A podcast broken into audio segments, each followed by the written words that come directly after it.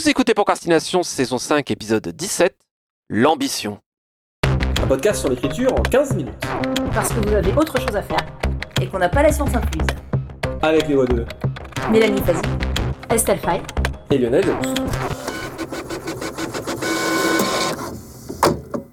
On va parler de choses fortement personnelles dans cet épisode, puisque l'ambition, ça touche peut-être de près à la motivation pour écrire. On peut parler d'ambition littéraire, qu'est-ce que l'on cherche à accomplir, est-ce que l'on cherche à repousser les murs, repousser les frontières, mais également l'ambition purement personnelle, en termes peut-être de reconnaissance. Est-ce que l'on écrit pour laisser une marque sur le monde?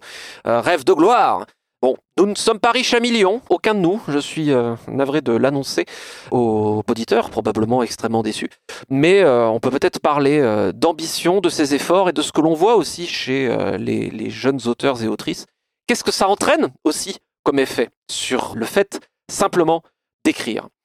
Je pense que l'ambition, c'est parfois vu un peu comme un gros mot, mais que ça dépend d'où ça vient, puisque si l'on crée des choses, c'est peut-être qu'on commence par avoir l'ambition de créer déjà, tout simplement, bêtement. Euh, si on n'a pas d'ambition, on fait rien, on sort jamais de chez soi. Alors oui, je sais que ces temps-ci, par cette année, on sort pas très souvent toujours de, chez nous. Mais où est ce que je veux dire? Avoir l'ambition de créer, avoir l'ambition ne serait-ce que de se dépasser soi-même n'est pas forcément délétère. Euh, mais évidemment, le danger, euh, c'est l'ego. Est-ce que vous êtes ambitieuse? Disons pour moi, comme tu l'as un peu dit Lionel, il y a deux choses. Il y a l'ambition littéraire et le fait qu'à chaque livre, euh, j'essaye d'aller un peu là où je suis pas allée. Et quelque part, ça me rend, euh, disons en tout cas, ça me donne des objectifs aussi dans le monde réel, qui est qu'il y a des gens avec qui j'ai très envie de travailler, des éditeurs avec qui j'ai très envie de travailler. Et donc effectivement, je vais essayer aussi de travailler avec ces éditeurs-là parce que je sais qu'ils peuvent potentiellement me pousser plus loin. Et ça, c'est euh, important pour moi. Donc, essayer d'aller vers des éditeurs qui peuvent vraiment pousser plus loin, oui, clairement, ça me rend ambitieuse, voire carriériste d'une certaine manière, parce que euh, voilà, c'est un objectif effectivement. L'autre objectif, c'est qu'en plus, effectivement, je cherche à gagner ma vie par l'écriture.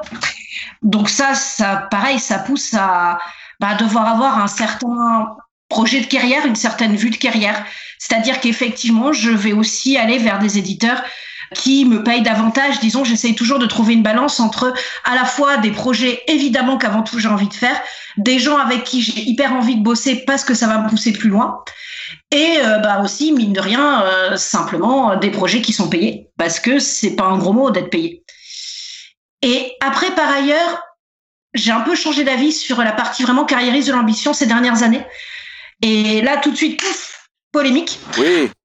Ouais c'est que euh, je vois, et je suis pas la seule à le voir, que l'ambition est quand même encore considérée, répartie différemment dans notre milieu selon qu'on est un homme ou une femme.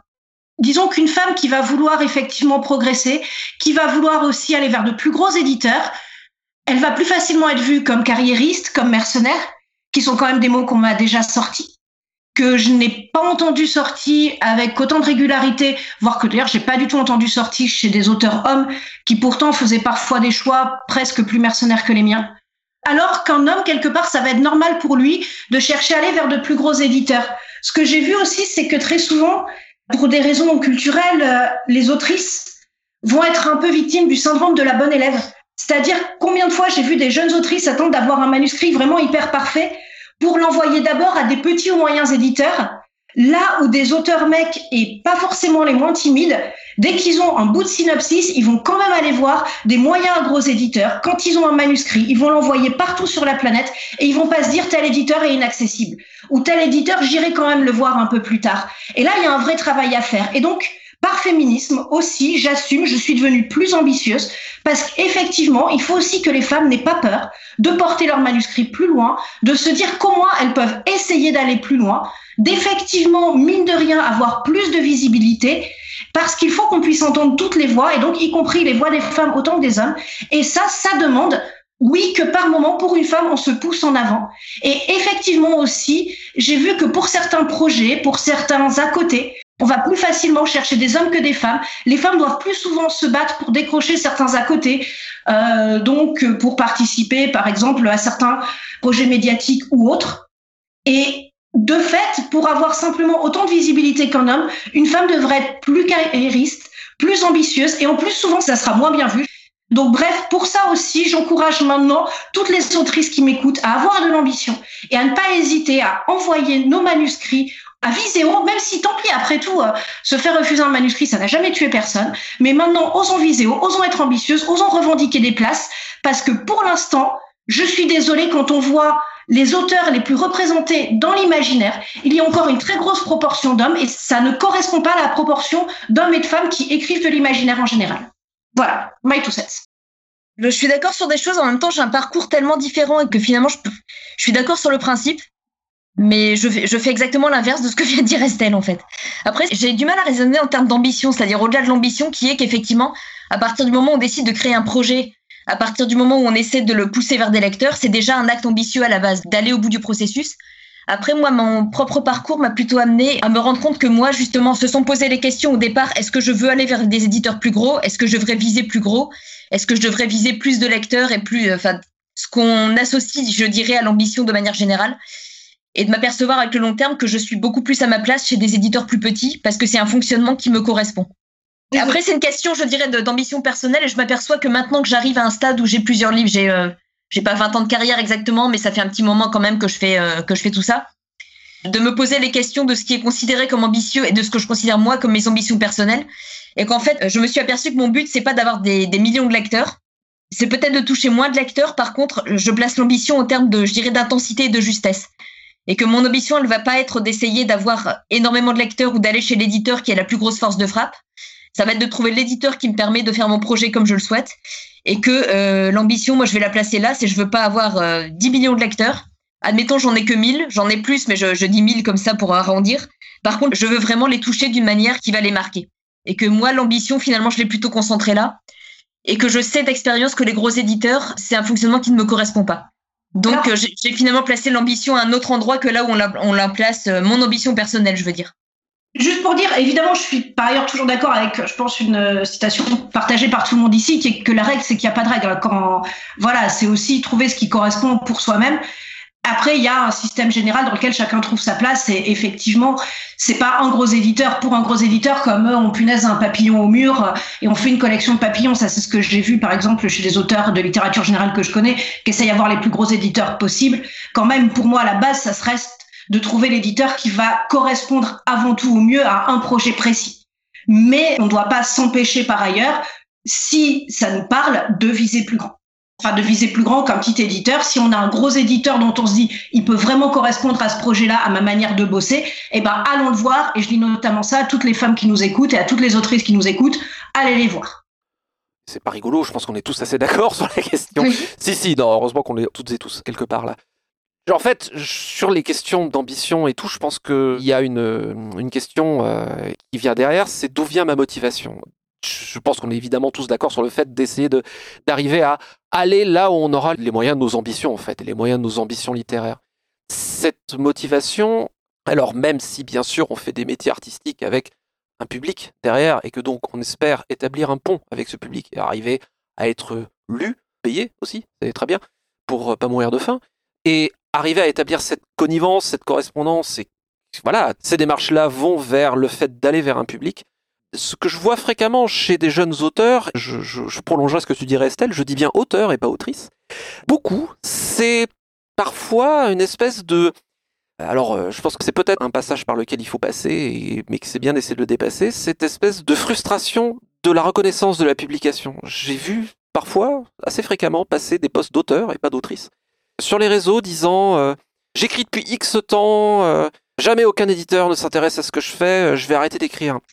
Et ça me laisse toujours un peu perplexe parce que ça m'interroge toujours sur la motivation qui va derrière. Et quand même, à la base, il me semble, en tout cas c'est mon point de vue, que l'ambition et la réussite est avant tout dans ces métiers-là, dans le fait de faire. Alors oui, on a envie d'être lu. Alors oui, on a envie d'être payé.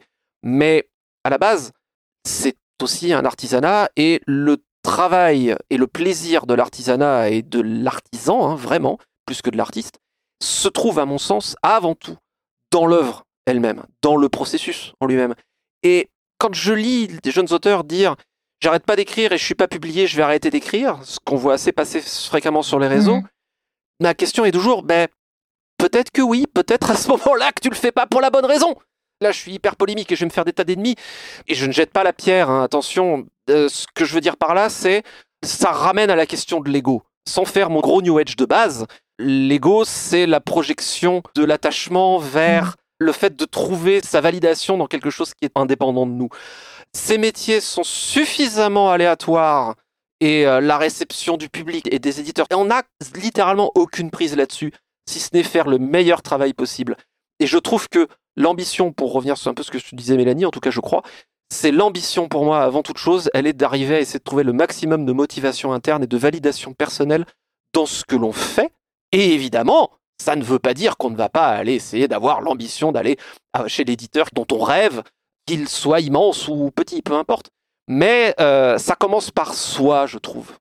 Après, l'ego en soi, il en faut quand même une petite dose suffisante pour. Euh, je trouve que ça peut être un bon moteur quand ça nous paralyse pas complètement. Tout à fait, tout à fait. Et je referme la parenthèse. Mais c'est comme dit Paracels, hein, un médicament à trop haute dose, c'est un poison. Juste si Lionel se fait taper pour ce qu'il a dit, je veux bien le faire taper dessus aussi. Parce que, évidemment, quand je vois le système je raisonne en termes d'ambition, donc notamment évidemment en tant qu'autrice, et je veux dire au niveau aussi de la répartition de femmes dans le milieu.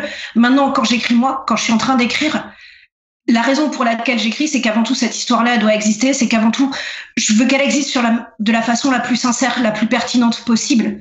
Et c'est ça pour moi, mais même pas l'ambition, juste la motivation première, la raison première pour laquelle j'écris. Et je me demande si notre seule raison quand on écrit, c'est une ambition extérieure effectivement, c'est tellement aléatoire. Comment est-ce qu'on peut quelque part vivre ça sur le long terme? Je sais pas. Donc euh, voilà, si Lionel t'es polémique pour ce que tu as dit, je te rejoins complètement. Je veux bien être euh, voilà dans la polémique avec toi.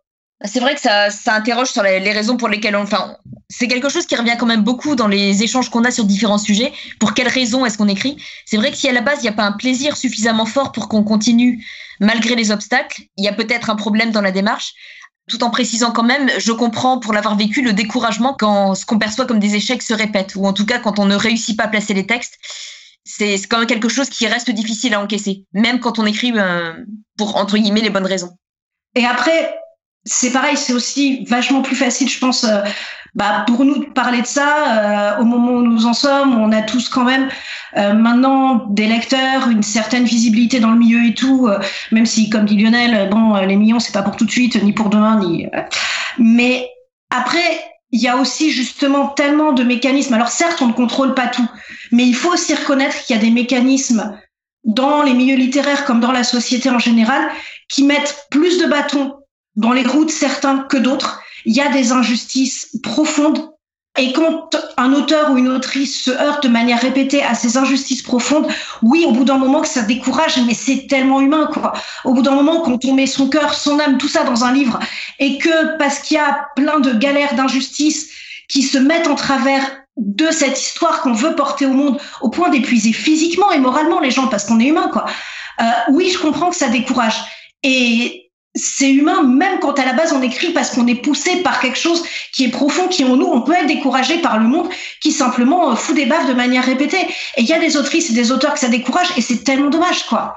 Et c'est pour ça aussi que quand on a un petit peu de potentiel, comment dire, quand on a un petit peu de visibilité, même pas grand chose, essayer de faire ce qu'on peut pour euh, un petit peu peut-être lutter contre ces injustices-là, ça me paraît euh, une bonne chose à faire et peut-être une chose essentielle on est bien d'accord que je euh, ne nie absolument pas ça et que mon point de vue est ce qu'il est. Et c'est pour ça que j'insistais sur le fait que je voyais paradoxalement plutôt des auteurs, plutôt des mecs, plutôt des mecs blancs qui euh, râlent comme ça sur la reconnaissance. Et c'est plutôt en général que eux que je vois euh, râler bizarrement, alors que finalement ils n'ont pas les soucis que tu décris. Je trouve que ça appelle à la, à la réflexion sur soi quand on est dans une situation de privilège. Et en tout cas, bah, disons, il y a un moment quand on est auteur, autrice, qu'on ait publié, qu'on a un petit peu d'audience. Voilà, il y a un moment aussi, faut pas oublier qu'on est dans un système qui a ses qualités, qui a ses défauts, mais qu'au bout d'un moment, ben, si on n'essaye pas un tout petit peu de, de faire ce qu'on peut à notre petit niveau, même si c'est pas énorme, et même si ben, on n'est pas forcément, euh, voilà, enfin, on n'a pas forcément énormément de poids, mais si on n'essaye pas de faire un peu quelque chose quand même pour euh, pour essayer de corriger à notre petit niveau, ou en tout cas d'avoir une petite influence à notre petit niveau euh, sur ce qui va pas trop bien dans ce système, bah, dans ce cas-là, quelque part, on fait partie de ceux qui aident à faire perdurer les injustices et c'est pas forcément un joli côté de la barrière. Je pense que non seulement c'est une excellente conclusion, mais qu'il faut terminer là-dessus. Oui. Euh, petite citation pour terminer Détournez-vous de ceux qui vous découragent de vos ambitions. C'est l'habitude des mesquins. Ceux qui sont vraiment grands vous font comprendre que vous aussi pouvez le devenir. Mark Twain. C'était Procrastination. Merci de nous avoir suivis. Maintenant, assez procrastiné. Allez écrire.